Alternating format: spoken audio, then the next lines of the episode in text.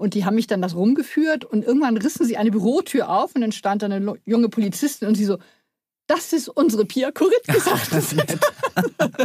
also einige haben ja. die tatsächlich auch gelesen, die Romane da. Dora Held trifft. Ein Podcast von DTV Audio. Liebe Freunde von Dora Held trifft. Ich rede heute mit einem ganz netten Besuch über Regionalkrimis. Ähm, ich habe bei Wikipedia nachgeguckt. Ein Regionalkrimi, kurz Regiokrimi, ist ein Subgenre des Kriminalromans, auch Heimatkrimi oder Lokalkrimi genannt. Das steht tatsächlich bei Wikipedia. Ähm, es ist seit ein paar Jahren ein ganz großer Trend. Es gibt sie in allen Bereichen. Ähm, Büchertreff.de hat mal eine Krimikarte Deutschland gemacht. Äh, es gibt nämlich 8044 Verbrechen und 1635 Ermittler. Und die Regel ist, je dünner besiedelt, umso mehr Verbrecher. Und eine der ganz großen habe ich heute hier und ich freue mich sehr, Eva Almstedt. Hallo Eva. Hallo, ich freue mich auch sehr, hier zu sein. Ich bin ein Krimi-Fan. Ich bin wirklich, ich sage es ganz ehrlich, an deinen Krimis bislang vorbeigegangen. Ich weiß gar nicht warum. Ich fand die Umschläge immer sehr schön. Aber dann habe ich irgendwann gedacht, ich weiß ja gar nicht mehr, was Band 1 ist, äh, weil sie heißen ja jetzt alle so ein bisschen ähnlich. Ich sage nur mal die letzten. Ostsee-Falle, Ostsee-Gruft, Ostsee-Lüge, Ostsee-Angst, Ostsee-Rache. Es sind insgesamt 16 Pia Kuritki-Krimis. Und ich glaube dann noch vier andere. Also ich glaube, du bist bei 20 jetzt schon ja, wobei die ersten, Büchern. die andere Titel haben, auch genau. Pia Kuritki-Krimis genau. ja, sind. Ich habe nur einen 16. Thriller mal so außer mhm. der Reihe geschrieben. Okay. Äh, ich habe angefangen jetzt natürlich äh, mit Band 15, ich sag's gleich, und mhm. bin jetzt bei 16 kurz vor Schluss, äh, lese immer langsamer in Vorbereitung auf diesen Podcast. Und einmal habe ich mich geärgert, dass ich so spät angefangen habe. Aber dann habe ich mich gefreut, weil ich ja jetzt noch 14 vor mir habe. Äh, ich lese jetzt also äh, von vorne, ich fange jetzt von vorne an. Über die Bücher reden wir gleich. Erstmal über dich. Du bist, ähm, wie gesagt, die Königin der Regionalkrimi. Du hast auch früh angefangen, 2006. Da war der bundesweite Trend noch gar nicht so groß. Warst du schon an der Ostsee und hast gemordet. Ähm, ja, wobei ich ursprünglich gar keine Regionalkrimis schreiben wollte, sondern ich wollte einfach einen Krimi schreiben, der dort spielt, wo ich zu dem Zeitpunkt gerade gelebt, gelebt mhm. habe. Das war in Ostholstein, in einem kleinen Dorf. Und äh, ich komme aus der Stadt, das war alles so ein bisschen fremd für mich und wahnsinnig spannend, wie die Leute da miteinander umgehen und was da so passiert. Und da habe ich gedacht, das ist jetzt das Setting für den Krimi, den ich immer mal schreiben wollte. Das wurde dann kalter Grund. Mhm. Aber an Regionalkrimi oder Ostsee-Krimi-Reihe habe ich zu dem Zeitpunkt noch überhaupt nicht gedacht. Mhm. Du hast angefangen, du kommst ja eigentlich aus einer ganz anderen Ecke. Ich habe große Bewunderung für dich, weil du all die Sachen kannst, äh, die ich nicht kann. Du bist gelernte Raumausstatterin im Studio Hamburg und du hast dann Innenarchitektur studiert. Und ich bewundere ja alle alle Leute, die was von Innenarchitektur verstehen, die also in eine Wohnung kommen und sagen, so, so, so, und dann stimmt es. Ähm, also es gab jetzt nicht unbedingt die äh, Vorausbildung, um dann nachher in die Krimi-Schriftstellerei zu gehen. Wann kam bei dir der Punkt, dass du es wolltest? Also es war eher umgekehrt. Ich wollte eigentlich schon als Schülerin unbedingt Autorin werden. Also ich habe da auch schon ein bisschen geschrieben natürlich und ganz viel gelesen und habe dann aber nach der Schule gedacht, ah, das kannst du deinen Eltern jetzt nicht ankommen und jeder sagt, damit kann man überhaupt kein Geld verdienen. Jetzt mach was Anständiges.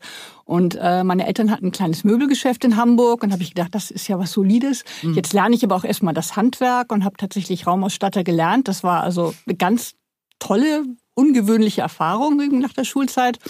Äh, dann auch wirklich Innenarchitektur studiert und im Bereich dann der Küchenplanung, Wohnraumplanung gearbeitet.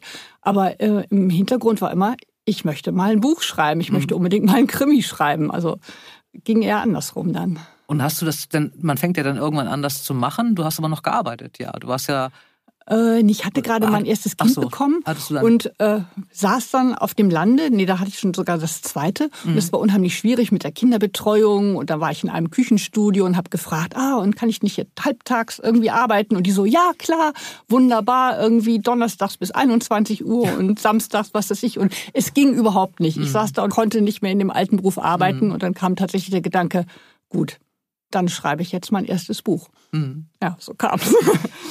Hast du, also wir reden da gleich nochmal ausführlich über die Bücher, mhm. weil die mich schon wirklich sehr beeindruckt haben aus verschiedenen Gründen.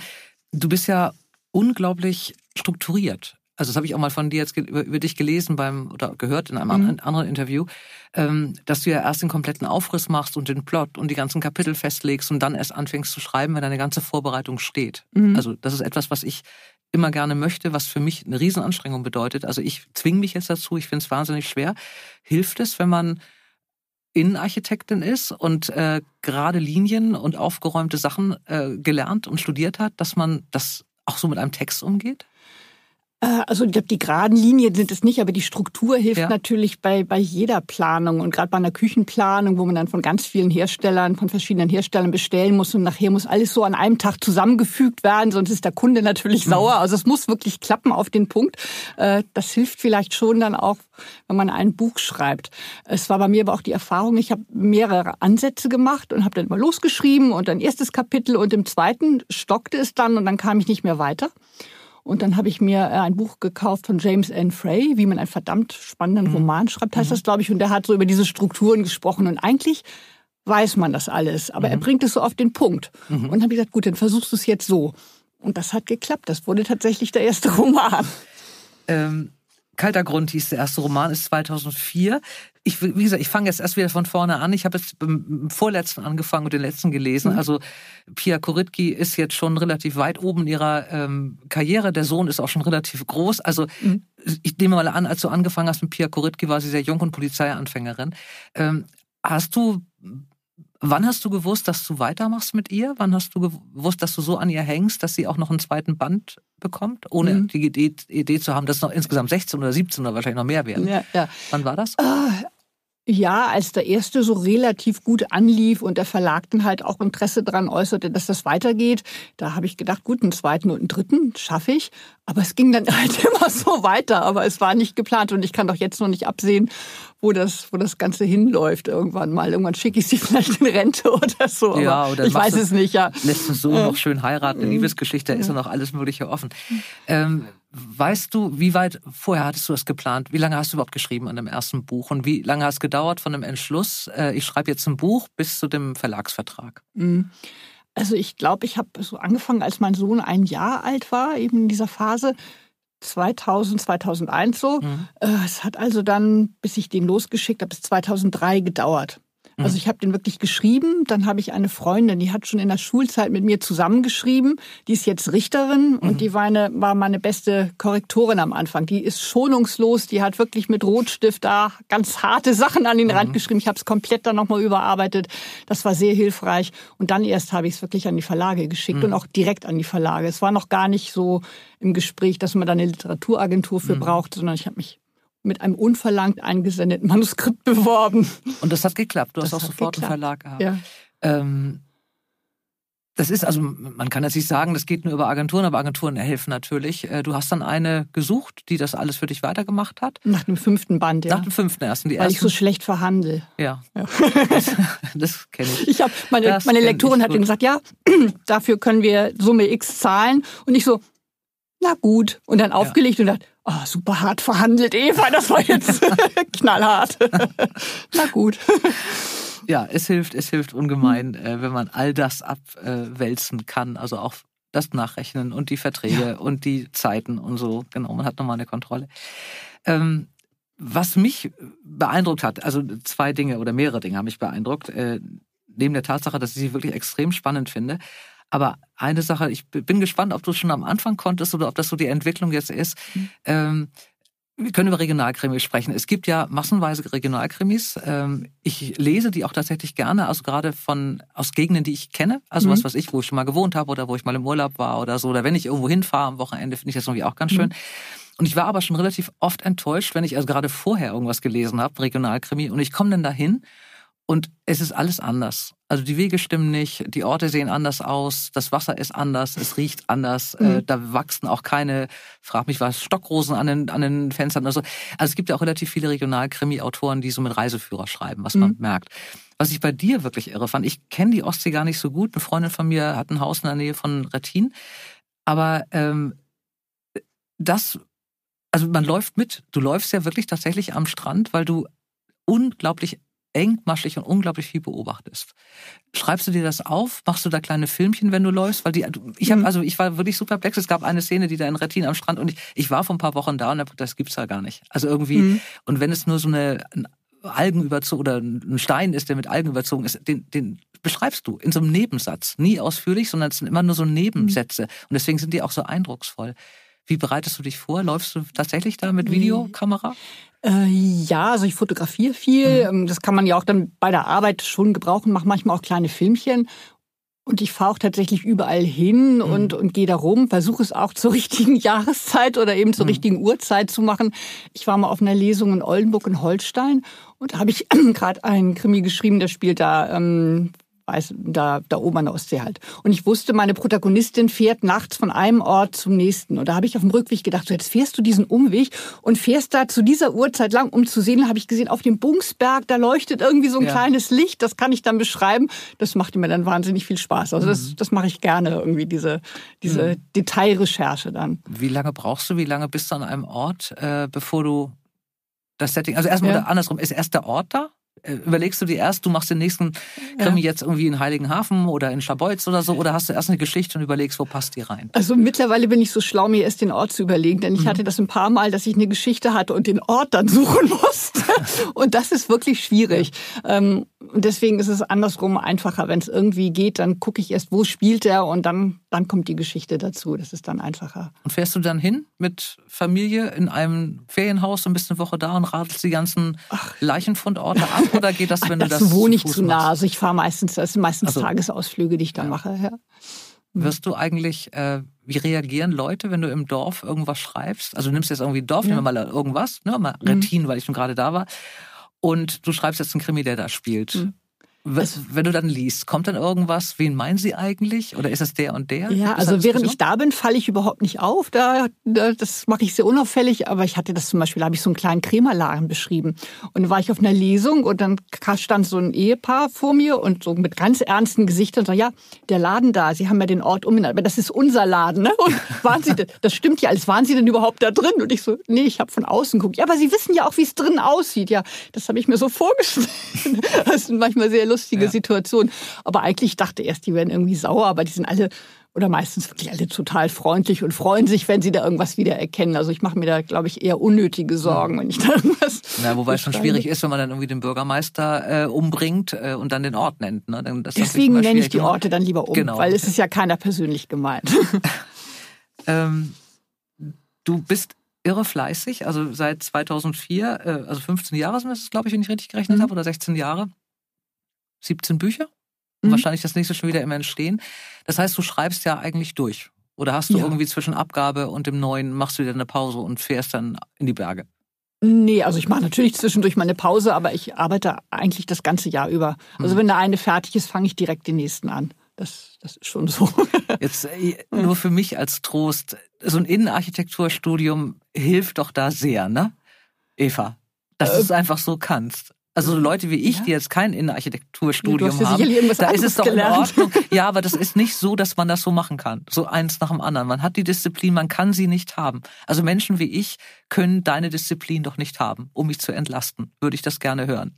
Okay, weiß ich nicht. ich, also, also ich habe ja auch Phasen, wo ich dann weniger mache. Ist ja, ist ja, aber ja so klar. in einer, mhm. und vor allem, du bleibst ja wirklich mhm. auch, du, ich, wie gesagt, ich gehe mal davon aus, dass ich bin jetzt gespannt auf die ersten, aber die sind so ja, fehlerfrei geschrieben, diese beiden. Das äh, habe ich wirklich lange nicht gelesen. Es gibt, also ich bin da immer noch mal in der Leserbegeisterung. Mhm. Es gibt dann so Szenen, sowas mag ich ja einfach. Wenn eine Frau aufsteht, die ein bisschen unter Schock steht und beim Laufen zittern ihre Fußknöchel in den hohen Schuhen. Mhm. Äh, ja, du guckst ja auch unglaublich hin. Also irgendwelche Mütter-Kinder-Dialoge an der Straße und irgendwelche kleinen Sachen, die da im Café passieren, die eigentlich mit dem Fall nichts zu tun haben, die aber immer wieder beschrieben werden. Mhm. Schreibst du dir sowas auf oder hast du die einfach im Kopf, diese Geschichte? Das habe ich eher im Kopf und meistens bin das ich. Also ich glaube, da haben mir irgendwann mal die Fußknöchel gezittert und dann ja, kommt das beim Schreiben so wieder, diese Erinnerung, ja. wie fühle ich mich dann in einer bestimmten Situation. Mhm.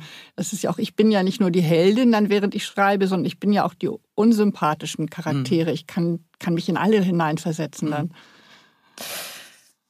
Liest du andere Regionalkrimis? Gibt es da... Ähm Autoren, bei denen du guckst? Was machen die so? Ah, das äh, irritiert das mich. Ja, ja, das irritiert mich. Gerade in der Schreibphase möchte ich dann keine Ähnlichkeiten feststellen oder so. Also ähm, ich lese sehr viele Krimis, aber dann doch eher, ähm, die irgendwo ganz anders, ganz woanders spielen mhm. oder so. Du magst Horror, glaube ich, ne? Habe ich mal über dich Ja. äh, es gibt ja es gibt so Phasen, äh, genau. auf der Facebook-Seite ein Bild von Eva Almstedt. Also Sie werden erstaunt sein, äh, dass diese Frau Horror liebt, äh, um sich zu entspannen. Ich war ein bisschen äh, erstaunt. Ähm, du bist, ich frage deswegen mit anderen Autoren, du bist eine ganz vernetzte Autorin. Du bist bei den Mörderischen Schwestern. Das ist ein Zusammenschluss von Autorinnen in Deutschland mhm. und auch im Syndikat, also ja. eine Vereinigung der äh, Krimi-Autoren. Seit wann machst du das schon? Da, äh also in, bei den Mörderischen Schwestern bin ich, glaube ich, gleich nach dem ersten Roman ähm, eingestiegen, fand das unglaublich hilfreich, gerade im, so im Internet, wo man dann Fragen stellen kann, wo immer irgendwelche ja, Expertinnen sind, die dann vom Beruf Polizistin oder Ärztin sind, wo man mhm. also wirklich ganz, ganz schnell auch tolle Antworten bekommt. Und bei einer Lesung habe ich dann Sandra Lübkes kennengelernt mhm. und die hat mich dann angeschnackt und auch gleich ins Syndikat, Syndikat mit, ja. mit entführt. Fand ich auch toll. Ja. Und ähm, dadurch, dass ich ja hauptsächlich Bücher schreibe, habe ich ja nicht so viele andere Kontakte. Also mhm. ist es mir schon wichtig, dann zumindest eben zu Autoren auch Kontakt zu halten. Mhm. Und wir haben ja auch hier in Hamburg den Hamburger Krimi-Stammtisch, wo wir uns vor Corona dann regelmäßig getroffen haben. Das sind, finde ich, so die angenehmen Seiten des, des Autoren. Wie viele mörderische Schwestern gibt es eigentlich? Wie groß ist da diese Gruppe? Ich glaube, es gibt mittlerweile auch 600 Boah. oder so. Also enorm viel. Und eben auch Regionalgruppen, die sich dann wiederum treffen und irgendwelche mhm. Sachen organisieren. Und, ja. ähm, gibt es Konkurrenz unter Autoren? Hast du das Gefühl, dass, äh, oder kann es nicht sein, dass man jetzt einen tollen Plot erzählt und eine der mörderischen Schwestern sagt, oh ja, der ist noch besser als meiner, den also ich denn mal. Tollen Plot würde ich nie erzählen. Aber ähm, ich finde trotzdem, Autoren sind erstaunlich kollegial. Also natürlich, denke ich, wird da irgendwo Neid sein, aber eigentlich so untereinander äh, ist es ein tolles Miteinander. Äh, mhm. miteinander. Also finde ich schon. Ähm, Krimileser sind ja auch viel Leser und weil der, der Käufer den einen Krimi gekauft hat, kauft er dann meinen Krimi nicht nicht, ja. sondern die, also das äh, denke ich, nimmt sich dann nichts. Wir, wir nehmen uns nichts gegenseitig weg. Mhm. Das glaube ich nicht. Mhm. Äh, ich war einmal eingeladen auf so einer Syndikatveranstaltung und da war ich ganz beeindruckt. Die, ihr macht ja wirklich richtig viel. Also es gab da so, so ein, ähm, wie heißt denn die hier? Ähm, nicht Tatortreiniger, doch, so einen gab es auch. Also es gab ja. zwei Vorträge von, von Leuten, Tatortreiniger und Rechtsmediziner, der also ein bisschen auch so über, äh, ich glaube, das Thema, das fand ich ganz interessant, ich habe schon mal angehört, über Giftmorde. Also wie mhm. bringst du jemanden am besten um ohne Spuren oder so. Das ist ja schon eine hochprofessionelle ähm, Vereinigung oder ein hochprofessioneller Verein da, die Syndikat mit einem eigenen Krimipreis. Wie oft trefft ihr euch denn eigentlich? Wie oft seht ihr euch? Jetzt, wir reden mhm. in den Zeiten von vor Corona. Ja. Äh, es gibt ja einmal jährlich die Kriminale. Mhm. Da treffen sich etwa 200 bis 250 Krimi-Autoren aus dem Syndikat. Mhm. Da gibt es dann halt auch diese Fortbildungsveranstaltung, mhm. entweder durch geladene ähm, Redner oder eben auch durch eigene Mitglieder, die da was machen. Ähm, und dann gibt es auch so Art Regionalgruppen. Also in allen großen Städten gibt es eigentlich auch so ein, so ein, regelmäßiges Treffen, eben wie das in Hamburg, äh, wo man dann eben Syndikatler oder mörderische Schwestern oder überhaupt Kollegen dann treffen kann. Mhm. Hilft das dann bei der Einsamkeit im, beim, beim Schreiben? Auf jeden Fall, ja. ja. Und hältst du diesen mhm. Kontakt auch dann noch nebenbei, dass man sich auch noch nebenbei trifft? Also ich habe zum Beispiel eine Kollegin, mit der habe ich mich vor Corona ganz regelmäßig im Schreibcafé, nennen wir das, mhm. getroffen, dass wir wirklich ein bis zweimal die Woche zusammen schreiben in mhm. einem Café in Winterhude, wo sie da wohnt. Und das ist toll. Also da, kann, da kann ich mich auch gut konzentrieren, erstaunlicherweise. Ich, ich blende dann alles so aus, um mich herum und sitze dann im Café und, und kann mich konzentrieren auf mein Buch. Mhm. Ähm, die, wir reden nochmal über Pia Kuritki. Wie alt war sie, als du mit ihr angefangen hast? Da war sie Ende 20. Wie alt warst du? Ich war dann Mitte 30. Ja. Und dann kann man sich noch, also ich meine, aber Helden, jetzt, ja. Wird sie älter, ne? Ich finde das. sie, sie altert viel langsamer als ich. Ach so. Ja. Äh, und ihr Sohn auch, das ist manchmal etwas nervig. Aber ähm, das liegt daran, dass ja ähm, die, die, die Krimis zu verschiedenen Jahreszeiten spielen mhm. sollen, mhm. aber nur einmal im Jahr ein Buch erscheint. Also mhm. habe ich dann den Herbst, den Frühling und, und den Winterkrimi. Und dadurch altert sie nur dreimal so langsam wie ich. Und insofern, es hat eine innere Logik, auch wenn es manchmal irgendwie sich komisch anfühlt. Es hat ja vieles da in diesen Büchern tatsächlich eine innere Logik. Das, das ist, wie gesagt, das, was mich so beeindruckt hat. Wie kriegst du das dann hin? Sie ist ja nun äh, nicht 16 Jahre älter, aber keine Ahnung, vielleicht sieben Jahre älter als am Anfang oder so, aber mhm. eben in 16 Büchern langsam gealtert. Ja. Da sind ja auch ganz viele Dinge passiert in ihrem Privatleben. Also erzähl mal, wie fing sie an? Ich, soweit bin ich ja noch nicht, also oder ich habe noch nicht ganz Ja, sie fing angefangen. quasi an, da war sie gerade wieder Single geworden, ähm, hat dann verschiedene Partner auch gehabt in der Zeit, hatte eine Affäre mit einem Kollegen, war dann irgendwann schwanger, wusste nicht von welchem Mann. Also da kamen zwei Väter in Frage, hat dann dieses Kind bekommen, wurde alleinerziehend, äh, dann hatte sie einen Freund, da war sie schon verlobt, der ist in meinem Unfall gestorben und so, also wirklich ganzes ja. Leben. Woher hm. weißt, wie, wie machst du das denn, dass du äh, da nichts durcheinander bekommst? Also in den Zeiten, hast du einen riesen Zettelkasten zu Hause oder hängt deine hm. ganze Bürowand mit Zeitleisten voll? Hm. Ist, ist im Computer tatsächlich in den ganzen Dateien drin. Also wehe, wenn mir das mal verloren geht. Ich habe viel im Kopf, aber natürlich nicht alles. Und da muss ich dann tatsächlich auch zurückgehen beim Schreiben und gucken, wann war was oder wie hieß der oder ja. Einmal habe ich wochenlang den Namen eines Neffen von ihr gesucht, bis ich dann irgendwann festgestellt habe, ich habe ihm doch gar keinen Namen gegeben. Man will ihm ja nicht plötzlich einen anderen Namen geben. Es wäre irgendwie peinlich, weil irgendjemand merkt es bestimmt dann. Mhm. Ja. Ja, und du musst natürlich auch wahnsinnig engmaschig das machen. Ne? Also wahrscheinlich die sehr aufmerksamen Reihenleser, da heißt es auf einmal, wieso ist er jetzt schon, keine Ahnung, sechs? Der war doch erst. Oder wieso genau. hat er auf einmal blonde Haare? Oder, also gerade in diesen Abläufen. Und du hast ja es hat mir gut gefallen. Du machst ja von nichts zu viel. Also du bist bei einem Fall, man, ich, wie gesagt, bin bei Band 15 mhm. eingestanden. Ich bin mir nicht ganz so sicher. Ich ahne schon, wer die beiden Väter sein können, aber es ist mir eben noch nicht ganz klar, wer. Es wird aber auch nur am Rande immer erwähnt. Es reicht dem Leser, also mir hat es gereicht an mhm. Informationen, aber du weißt eben, da hängt noch eine Geschichte hinterher. Aber diese Andeutungen sind ja wirklich sehr nebenbei. Und gerade deswegen müssen sie ja unbedingt stimmen. Also mhm. wie viel machst, machst du das vorher? Sind das diese Arbeiten, diese strukturierten ja. Arbeiten, bevor du schreibst, dass das alles geprüft wird? Ja, also dass ich die private Linie habe, was passiert, und die Ermittlungslinie und im Grunde die Vorgeschichte des Verbrechens. Das sind alles so drei Sachen, die dann in dem Roman irgendwie miteinander verwoben werden müssen. Ich, ich bin so schwer beeindruckt, Eva. Du kannst es dir überhaupt nicht vorstellen, wie du mich beeindruckst mit dieser Akribie und mit diesem fehlerfreien mit diesen fehlerfreien Anschlüssen. Ähm, mhm. was war denn dein Lieblingsfall? Hast du so einen, einen Lieblingsfall mhm. oder einen Lieblingsband? Also eigentlich hänge ich immer sehr am Aktuellen natürlich, mhm. weil ich mich damit am meisten beschäftige.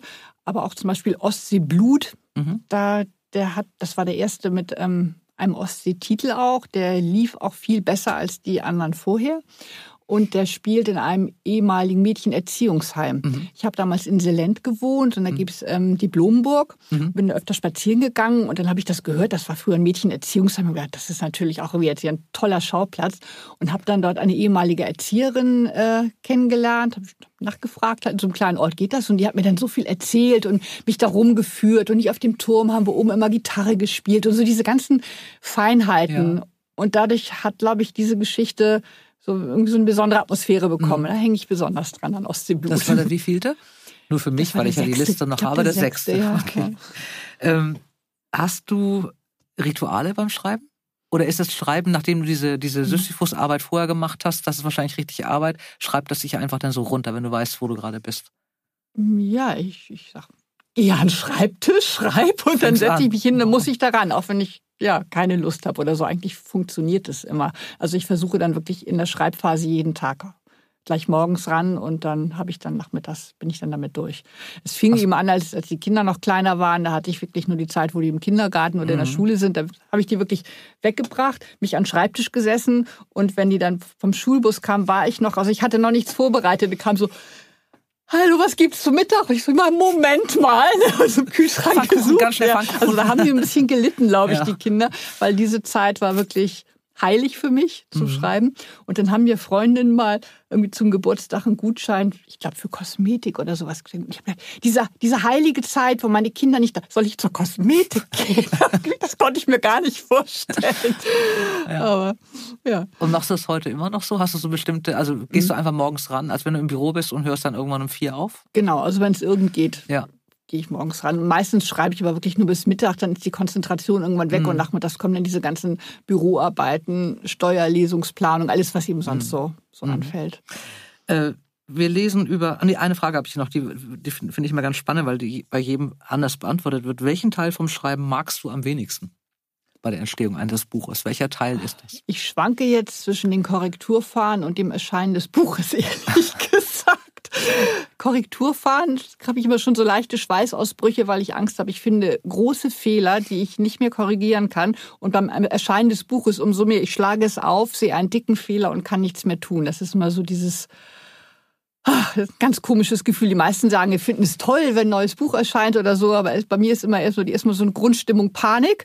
Und wenn ich dann die ersten Lesungen hatte und merke, ah, funktioniert alles, dann, dann legt sich die Panik langsam. Es gibt kein Buch ohne Fehler, habe ich mal gelesen, wie bei, bei äh, Teppichen. Man hat immer einen, wenn man Glück hat, findet man bei einer Lesung selber. Also es mhm. gibt auch wirklich mal so Fehler, die übersieht, äh, fünf Leute übersehen die mhm. oder so. Es gibt immer eine neue Auflage bei dir garantiert.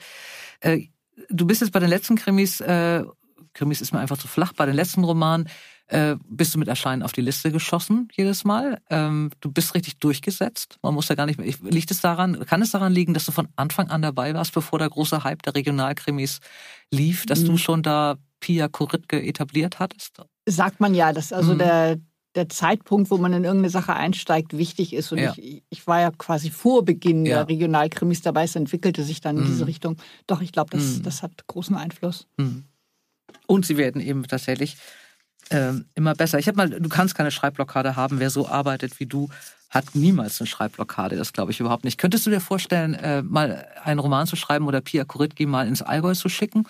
Zu so einer Kur und die da ermitteln lassen? Mm, ich schreibe lieber in, also über Gegenden, wo ich mich gut auskenne. Also ich müsste dann ja wirklich irgendwie vier Monate Allgäu machen, um mich dann da wirklich so etabliert zu haben. Ähm, Nee, also sie kann mal kurze Ausflüge machen, klar, mhm. aber eigentlich bleibt das eine Ostsee. Die Leiche bleibt, die Leiche bleibt am Strand. Ja, Tatortprinzip, genau. Gut, du bist, äh, machst irre viele Lesungen. Du hast, ich habe gerade, du hast gerade eben erzählt, du hast jetzt in diesem Jahr, wenn denn alles, wir drücken die Daumen, dass das mit Hygienebestimmungen und ähm, mhm. den Impfungen so läuft, dass man die geplanten Lesungen auch machen kann. Du hast dieses Jahr noch über 20 mhm. jetzt in diesem Halbjahr. Ja. Äh, du hast aber auch Online-Lesungen gemacht während der Corona-Zeit. Ähm, ja, ein paar eben als Ersatz mhm. haben wir gemacht, genau. Wie fandst du das? Ein bisschen schwieriger. Also ich war froh, dass überhaupt irgendwie, dass man was machen konnte. Mhm. Gerade zum Erscheinen des Buches ist es ja auch wichtig. Aber mir fehlt dann doch also der Kontakt zum Publikum. Es ist was ganz anderes. Mhm. Also ich bin jetzt auch nicht so der Computerfreak, dass ich dann so das riesen Aufnahmestudio bei mir im Arbeitszimmer mhm. habe. Es ist alles so ein bisschen improvisiert und ja, war nur ein Ersatz. Was fehlt dir am meisten? Sind die Gespräche mit den, mit den Lesern denn beim, ähm, beim Signieren oder ist es einfach dieser Moment, wenn man diesen eigenen Text liest und merkt, wie gut er funktioniert? Ja, also wenn man so eine Reaktion aus dem Publikum ja. bekommt, das, wenn man so dann guckt und so in die Augen guckt, äh, das ist schön auch hinterher, was, was es da so für Feedback gibt. Das mhm. ist einfach ist toll. Hat man ja sonst nicht, sonst schreibt man irgendwie so ins Leere und ähm, mhm. Du, hast ja, du liest ja nicht nur an der Ostsee, wobei man das natürlich vermutet und wahrscheinlich sind die mhm. Premieren oder die, ein großer Teil der Lesung auch immer da ja. an Orten, ähm, wo es nun stattfindet, aber du liest ja wirklich bundesweit. Ähm, merkst du, dass es so bestimmte Regionen gibt jetzt, dass man auch so, also ich habe das mal gemerkt mit, ich habe mal zwei Sylt-Krimis gemacht, dass mhm. natürlich Nordrhein-Westfalen am erfolgreichsten war, weil Nordrhein-Westfalen immer nach Sylt in Urlaub fährt. Mhm. Hast du so ein Bundesland, wo die Ostsee nochmal einen ganz anderen Zauber hat als in anderen? Merkst du das bestimmt? Also lustigerweise viel in Niedersachsen, obwohl mhm. da die natürlich die Konkurrenz mit den, was ich, Friesenkrimis und so auch ja. da ist. Ähm, auch so in kleineren Orten ist oft eine ganz andere Stimmung, als wenn man jetzt in großen Städten ist, mhm. finde ich. Also ich mhm. lese gerne in kleinen Orten. Mhm. Auch ähm, was ich in, in Mecklenburg-Vorpommern oder so bin ich, bin ich häufiger mal. Finde ich, finde ich toll. Und eben auch, dass die Leute dann tatsächlich diese Krimis so gut kennen, obwohl sie da gar nicht wohnen. Das ist ja, aber was sie dahin wollen, ne? Man will ja, ja immer dann dahin, wo man es. Hast du mhm. eigentlich schon mal Pia Koritke nach Mecklenburg-Vorpommern geschickt, irgendwie auf den DAS oder? Äh, das muss ich ganz scharf nachdenken. Ich habe eine Geschichte, die spielt tatsächlich in Mecklenburg-Vorpommern. Das ist einer dieser Urlaubskrimis. Dann kann ja. ich sie mal ein bisschen weiter weg schicken. Und ähm, da habe ich bei einem Spaziergang ein geschleiftes Dorf gefunden. Das ist 1976 von den DDR-Behörden einfach in den See geschoben worden, weil mhm. es zu nah an der Grenze war. Und da findet man jetzt noch den, so ein Ortsschild und so einen Gedenkstein an dieses Dorf und eine Karte. Und vor allen Dingen findet man im Wald noch so alte Fliesenreste und mhm. Fundamente mhm. und Brunnen. Und das fand ich so faszinierend. Und es lag halt nicht in meinem Gebiet. Und da habe ich gesagt, dieser Urlaubskrimi muss jetzt genau da spielen. Das ist mhm. Dunkle Abgrund, also auch mit einer meiner Lieblingskrimis. Und es war tatsächlich mal eine Frau auf einer Lesung, die sagt, ihr Vater hat in diesem Dorf gelebt. Ja. Auch dann wieder ja. großartig. Mhm. Äh, warum nicht Nordsee? Weil meine wohnst ja in Schleswig-Holstein, also ja. die Wege rechts sind ein bisschen, bisschen mehr an, an der Ostsee dran. Glaube ich, Nordsee ist ein bisschen weiter zu fahren, aber viel weiter ja auch nicht. Viel, ich, also ich kenne beides gut. Mhm. Also mit meinen Eltern bin ich halt viel an der Ostsee gewesen, mhm. aber auch auf Sylt und an der Nordsee. Und ist auch was in Planung, vielleicht mal was an der Nordsee zu machen. Kannst du dir vorstellen, äh, eine neue Heldin zu erfinden oder einen neuen Helden und dann eine ganz andere Krimi-Geschichte nochmal woanders hm. spielen zu lassen? Das bin ich, bin ich gerade dabei. Weil irgendwie während der Corona-Zeit, da war ich irgendwie nach drei Monaten schon mit dem anderen Krimi fertig und habe gedacht, was mache ich denn nun? Ja. Und jetzt ist was, was Zweites in der Entwicklung und dann auch kein reiner Polizeikrimi, weil man da natürlich, da bin ich immer sehr stark halt an die Polizeiarbeit, an diese ganzen Vorschriften gebunden. Das ist manchmal schon mühsam, mhm. sondern das soll dann äh, eine Anwältin sein. Also mal was das anderes. Wahrscheinlich in, bei, bei Bastei Lübbe der Schweiß aus. oh Gott, jetzt redet sie und erzählt das auch noch alles oder so. Äh, Freue ich mich. Wo, auf, wo an der Nordsee? Ähm, so in dem Bereich Husum. Husum. Mhm. Ähm, Pia Goritke ist Polizistin. Ich habe mal auf Sylt äh, bei der Polizei recherchiert. Also recherchiert ist das wirklich die Übertreibung des Jahrhunderts. Ich war äh, zwei Stunden da und habe Kaffee getrunken. Es war sehr lustig. Also Recherche war es nicht wirklich. Äh, du bist ja ganz, ganz genau mit mit deinen äh, Polizeivorschriften. Hast bist du wirklich mittlerweile so kundig äh, bei Polizisten? Hast du da ein mhm. Lieblingsrevier, wo du recherchierst oder irgendeine Freundin, die zufällig Polizistin mhm. ist? Fing damit an beim ersten Krimi. Da habe ich mich erst gar nicht so richtig getraut, einen Polizeikrimi zu schreiben. Und durch Zufall äh, wollte meine Tochter voltigieren und die Voltigierlehrerin war Kriminalpolizistin. Und die habe ich mir natürlich als erstes geschnappt und die hat erstmal so alle Fragen beantwortet. Die stand damals auch relativ ja, neu im Berufsleben. Es passte also gut zu Pia. Da sind viele von ihren Erlebnissen wirklich bei, in, in die Romane auch eingeflossen. Und äh, bin dann aber auch schnell, da ich sie ja nicht ständig belästigen konnte, dann wirklich zur Polizei in Lübeck gegangen, ähm, erst über die Pressestelle. Und ich hatte dann auch zweimal das Glück, wirklich mit dem Leiter der Mordkommission da sprechen zu können. Also genau da, wo sie arbeitet, das war natürlich großartig. Aber da geht es mir auch gar nicht so sehr um die, die technischen Fragen, sondern mehr so, wie, wie motivieren die sich, wenn sie da arbeiten? Mhm. Was, was ist so deren Ziel und wie gehen die miteinander um? Das ist das, was ich auch versuche zu beschreiben. Mhm. Und die haben mich dann das rumgeführt und irgendwann rissen sie eine Bürotür auf und dann stand da eine junge Polizistin und sie so, das ist unsere Pia Kurit gesagt. also einige haben ja. die tatsächlich auch gelesen, die Romane da. Machst du das immer noch oder bist du mittlerweile jetzt so firm in allem, dass du es gar nicht mehr brauchst? Also ich war jetzt länger nicht mehr da, auch Corona-bedingt natürlich, mhm. das geht im Moment nicht so gut ich weiß inzwischen einiges oder man ruft mal an oder ich hm. habe viel äh, Bücher, wo ich dann nachschlagen kann. Also es ist weniger geworden. Ich bin, wie gesagt, von dir sehr beeindruckt. Also einmal, weil ich das, weil ich das Gespräch ja toll fand, weil äh, du aber alle meine Ängste auch noch ähm, geschürt hast, wie man Was? eigentlich arbeiten müsste. Ich habe eine so große Bewunderung äh, dafür, dass man so akribisch und so ordentlich trifft es gar nicht, aber so Detail freudig und auch so, so gründlich arbeiten kann, wie du das machst. Äh, man merkt es jedem Buch an. Also alle Leute, denen es gehen wie mir, dass wir dachten, dass ich dachte, oh, es sind so viele Bände und ich weiß nicht, wo ich anfangen soll. Es ist egal, mit welchem Band man anfängt. Ich lese mich jetzt vom kalten Grund an hin. Ich war bei der Ostseegruft, weil ich bin nicht eingestiegen. Die Ostseefalle finde ich überragend. Also wer Eva Almstedt noch nicht gelesen hat und die Ostsee nicht kennt, muss lesen. Wer die Ostsee kennt, soll sowieso lesen. Und wer Eva Almstedt nicht kennt, hat das wirklich ein ähm, was Schönes vor in diesem nächsten Halbjahr, weil man frisst sie wirklich nacheinander. Äh, Eva, ich wünsche dir, äh, dass du die Geduld, ich weiß es, dass du die Geduld hältst, du wirst weiterhin so überragend schreiben. Ähm, ich bin gespannt, ob es mal irgendwas mit der Nordsee gibt, weil dann könnten wir ja auch mal zusammen eine Lesung machen. Ja, sehr, sehr gerne. Ich bin vorbereitet und du glänzt da. Oh. Ähm, ich wünsche dir viel Erfolg. Falls du eine Anwältin wird, äh, Anwältin wird ähm, würde ich mich freuen. Ich bin gespannt, wie lange Pia Kuritke mich jetzt begleiten wird. Äh, ich bleibe jetzt bei ihr äh, und mhm. gucke es mir an. Ich wünsche dir tolle Lesungen, dass es wieder bald volle Häuser gibt und äh, die Leute dich hören können und überhaupt du einfach so weitermachst wie bisher. Es ist toll. Danke, Eva Elmstedt. Vielen, vielen Dank.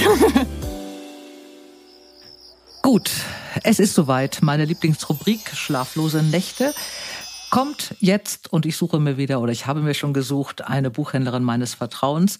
Und der einzige Grund, warum jetzt keine Sektkorken knallen, ist der, dass wir uns nur über FaceTime sehen und nicht in der Buchhandlung setzen. Nico Bräunling aus Puchheim ist nämlich die Buchhandlung des Jahres in Bayern geworden. Herzlichen Glückwunsch, liebe Nico Bräunling, hochverdient und jetzt auch noch der Buchtipp. Ich fühle mich geehrt. Vielen Dank, liebe Dora, freut mich. Ähm, wir sind auch sehr stolz und glücklich. Wir fühlen uns auch sehr geehrt. Ja, gerne. Und du möchtest einen Buchtipp von mir. Von der Buchhandlung, von der Bayerischen Buchhandlung des Jahres möchte ich heute einen ganz exklusiven Buchtipp. Du hast mir schon so gute genannt und ich möchte von dir wissen, Was macht, was macht meine nächste schlaflose Nacht aus? Deine nächste schlaflose Nacht wird begleitet von einer Romanbiografie. Romanbiografien sind ja zurzeit äh, sehr in und sehr beliebt. Ich mag das auch. Sie sind immer gut recherchiert und Oma sagt immer, wird man ja nicht dümmer von, also man lernt immer. Und gerade funkelnagelneu ist im Piper Verlag erschienen von Edgar Ray Ascona. Ähm, beginnt 1933 in Berlin. Am Abend, bevor Hitler Reichskanzler wird, hat die langjährige Geliebte von Erich Maria Remarque, um den geht's nämlich, eine Vorahnung und schickt ihn ins Exil. Er fährt tatsächlich, wenn auch nicht ganz ähm, überzeugt, aber er fährt in einer Nacht- und Nebelaktion in die Schweiz. Dort hatte er sich in Ascona direkt am See, äh, übrigens meinem Lieblingssee, dem Lago Maggiore, äh, eine Villa gekauft, die ihm jetzt ähm, sehr gut ähm, tut und die ihm Schutz und Unterkunft bietet. Die Villa habe ich übrigens gegoogelt. Die, ist, ähm, die gibt es immer noch. Sie versuchen da gerade so ein Erich Maria Remarque ähm, Gedenkhaus draus zu machen. Tolle Villa. Mhm. Gut, also das ist das Schöne an diesen Romanbiografien, finde ich immer. Man kann dann nochmal googeln, man guckt nochmal, was gibt es, was stimmt, was stimmt vielleicht nicht. Also wie gesagt, Villa, sehr schön. Gut.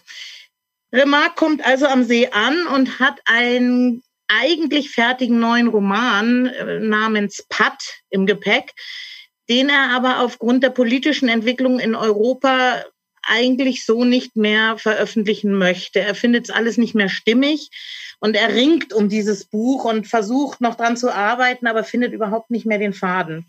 Finanziell ist er abgesichert. Ähm, Nochmal von vorne. Finanziell ist er abgesichert, aber Unsicherheit über sein Schreiben eben und die äußeren Umstände und innere Zerrissenheit bestimmen seine Tage. Ähm, es spielt ganz viel Alkohol eine Rolle und verschiedene Frauen sind überhaupt nicht hilfreich in dem ganzen Geschehen.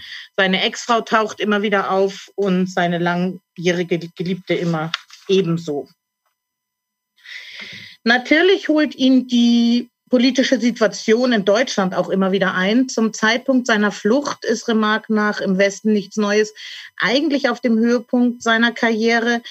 Ähm, dies wird natürlich auch im Nazi-Deutschland zur Kenntnis genommen und man weiß, wo man, wo man ihn findet, wie er lebt und man kommt auch tatsächlich in der Schweiz auf ihn zu. Auch eine ganz heikle Situation, wo er sehr klar äh, Meinung beziehen muss und auch tut. Ascona an sich wird immer mehr zum Sammelbecken der versprengten deutschen Prominenz. Man trifft auf Emil Ludwig, man trifft auf Otto Braun, den großen Demokraten, auf die Dichterin Elke Lasker-Schüler und auf viele weitere Persönlichkeiten. Alle sind orientierungslos, alle irgendwie in Warteposition. Sehr beeindruckend in dem Buch und sehr beklemmend fand ich die Szene, wo sie gemeinsam vorm Radio sitzen und live der Bücherverbrennung zuhören und immer raten, wen es wohl als nächstes treffen wird. Mhm. Also es gibt viele schreckliche Begegnungen und fiese Situationen, auch an dem wunderschönen Lago Maggiore. Man versucht sich irgendwie in der Spur zu halten, was Remarque eigentlich nicht besonders gut gelingt. Und dann trifft er am Tiefpunkt seiner Stimmung, als er in völlig desolatem Zustand ist, auf Marlene Dietrich. Und das musst du jetzt leider selber weiterlesen, liebe Dora. Hier höre ich auf. Das Buch ist toll geschrieben, flüssig zu lesen gut recherchiert und wäre tatsächlich auch ohne Remark ein, ein super guter Roman, aber mit ihm natürlich nochmal besonders schön. Mhm. Ich finde das immer ganz schön, weil man immer nicht genau weiß, was es jetzt war und was hat er sich ausgedacht und äh, die Liebesgeschichte mit Marlene Dietrich, die stimmt ja tatsächlich, die hatten ja lange Zeit was miteinander. Ähm, merkt man das, dass es äh, eine Biografie ist oder liest man das wirklich wie so eine fiktive Geschichte oder ist es mehr Sachbuch und, und trocken oder Eben nicht, eben nicht. Also man, man liest es wirklich äh, quasi wie ein Roman. Also wenn das jetzt alles nicht stimmen würde, wäre es immer noch toll. Und okay. äh, aber es war so geschrieben, dass ich wirklich auch Lust hatte zu recherchieren, mhm. dass ich immer wieder mal kurz ans Netz gegangen bin und geguckt habe und äh, eben auch diese Liebesgeschichte mit Marlene Dietrich habe ich gegoogelt. Es stimmen kleine Details nicht. Also es sind stimmen teil, teilweise die Zeiten offenbar nicht ganz, aber das darf so ein Roman auch. Das darf er. Edgar Ray in Ascona. Nur Ascona ist das Buch, glaube ich, bei Pieper. Nur Ascona, es heißt Ascona. Mhm. Mein Buch der Woche eigentlich ist Alex Schulmann ge äh, geworden. Alex Schulmann, ein Schwede, äh, ein Buch mit dem Titel Die Überlebenden. Und das hat mich eigentlich ein bisschen verstört, muss ich sagen. Ich war, ich konnte schlecht einschlafen tatsächlich, obwohl ich nach, mit dem Buch fertig war dann. Aber weil es einem so durch den Kopf geht und man hat so viel Gesichter und, und Geschichten vor Augen. Es geht um drei Brüder, Benjamin, Pierre und Nils, die nach äh, dem Tod ihrer Mutter mit äh, der Urne der Mutter äh, zu einem Ferienhaus fahren, in dem die drei Brüder mit der Familie früher die schwedischen Sommer verbracht haben weil der überraschende letzte Wunsch der Mutter war, dass ihre Urne da ausgestreut wird. Und diese drei Brüder, äh, man weiß über die am Anfang gar nichts, äh, müssen jetzt diese, dieses, diese, diesen Auftrag eigentlich erfüllen, die Urne der Mutter zu verstreuen. Das Erste, was ich gedacht habe, als ich anfing zu lesen, war, dass es eine völlig ungewöhnliche Erzählart ist. Der fängt nämlich am Ende eigentlich an. Also das beginnt, dieses Buch beginnt mit drei Brüdern, blutige Nasen, zerrissene Klamotten und die Polizei und der Notarzt, der gerufen wird. Und dann wird eigentlich zurückerzählt, was an diesen Tagen passiert. Und es wird der Bogen gemacht zu dem, was in dieser Familie wirklich passiert ist. Und es ist so weit weg von schwedischen Sommern und Bullabü und Seen und Mückenstichen und so, wie man sich das nur denken kann. Die Geschichte einer wirklich kaputten Familie, die auch einen Grund hatte, warum sie zerbrochen hatte, der erst zum Schluss aufgelöst wird.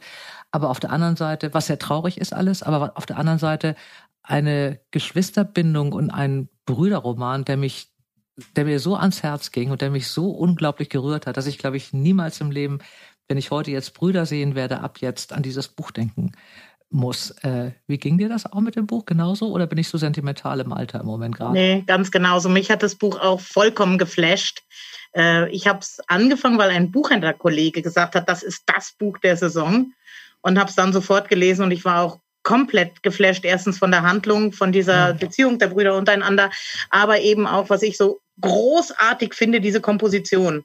Ja. Äh, er erzählt ja im Prinzip auf zwei Ebenen. Zum einen dieser Rückblick und zum anderen dann eben dieser eine Tag immer in dieses Rückwärts, was du schon gesagt hast, ja. in Stundenschritten rückwärts. Das finde ich großartig genial. Also ja, und das wäre auch gar nicht anders gegangen, habe ich hinterher gedacht. Ich habe am Anfang überlegt, ob mich stört und ich habe gedacht, die Geschichte hätte man gar nicht anders erzählen können. Also das ist so perfekt gemacht auf den Punkt, weil man wirklich bis zum Schluss auch gar nicht weiß, wo kommt diese Entwicklung her und das puzzelt sich immer mehr so auf, die ganze Geschichte. Ja, ja. Ja, ja, ich finde auch, also ganz sensationell. Aber ähm, ja, aber gab es sowas schon mal in der Art? Nee, ich habe sowas noch nie gelesen. Ich habe sowas noch, noch nie gelesen. Nee, nee. Äh, also wirklich ganz auch von mir eine riesen, riesen, riesen Empfehlung. Was mich erleichtert, was ich auch von dir erwartet habe, ich habe gedacht, wenn das jemand gelesen hat, Nico Bräunling, und wenn das jemand toll fand, auch Nico Bräunling. Ich danke dir sehr, dass du dabei warst. Ich danke dir. Danke dir für Edgarei und Ascona. Und nochmal wirklich, ich trinke hier einen heute Abend auf dich und ich gratuliere dir sehr, sehr zu dieser Wahl. Du hast sie verdient und wir werden uns bestimmt demnächst hören und sehen. Freue mich Grüße drauf. nach Puchheim. Danke, Liebe Grüße Nico. zurück. Danke. Tschüss, servus. Tschüss. An dieser Stelle immer nochmal zu mitschreiben. Auf der Rückseite von einem Strafzettel oder auf Küchenrolle Edgarei Ascona beim Piper Verlag erschienen. Und mein Tipp oder unser Tipp von Nico und mir, Alex Schulmann, Die Überlebenden, erschienen beim DTV Verlag. Beim nächsten Mal im nächsten Podcast treffe ich den wunderbaren Christian Koch, bei dem es fast noch lustiger ist, ihn zu hören, als ihn zu lesen. Und er verrät mir, wie er auf die wunderbaren Titel wie Rote Grütze mit Schuss oder Friedhof der Krustentiere kommt die meisten denkt sich, glaube ich, deine Frau aus. Ja, ein paar habe ich mir, paar habe ich mir schon noch selbst ausgedacht. aber der ist tatsächlich von ihr. Ja, aber Gabi hat. Gabi hat. Ähm, Siehste? Ähm, Siehste? Sie hat äh, ja genau rote Grütze mit Schuss und eben auch diesen wunderbaren Friedhof der Krustentiere. Der ist auch von ihr. Ihr Lieben, alle Buchtipps findet ihr in den Show Notes und ich wünsche euch ganz viel Freude beim Geschichtenentdecken. Eure Dora. Dora Held trifft. Ein Podcast von DTV Audio.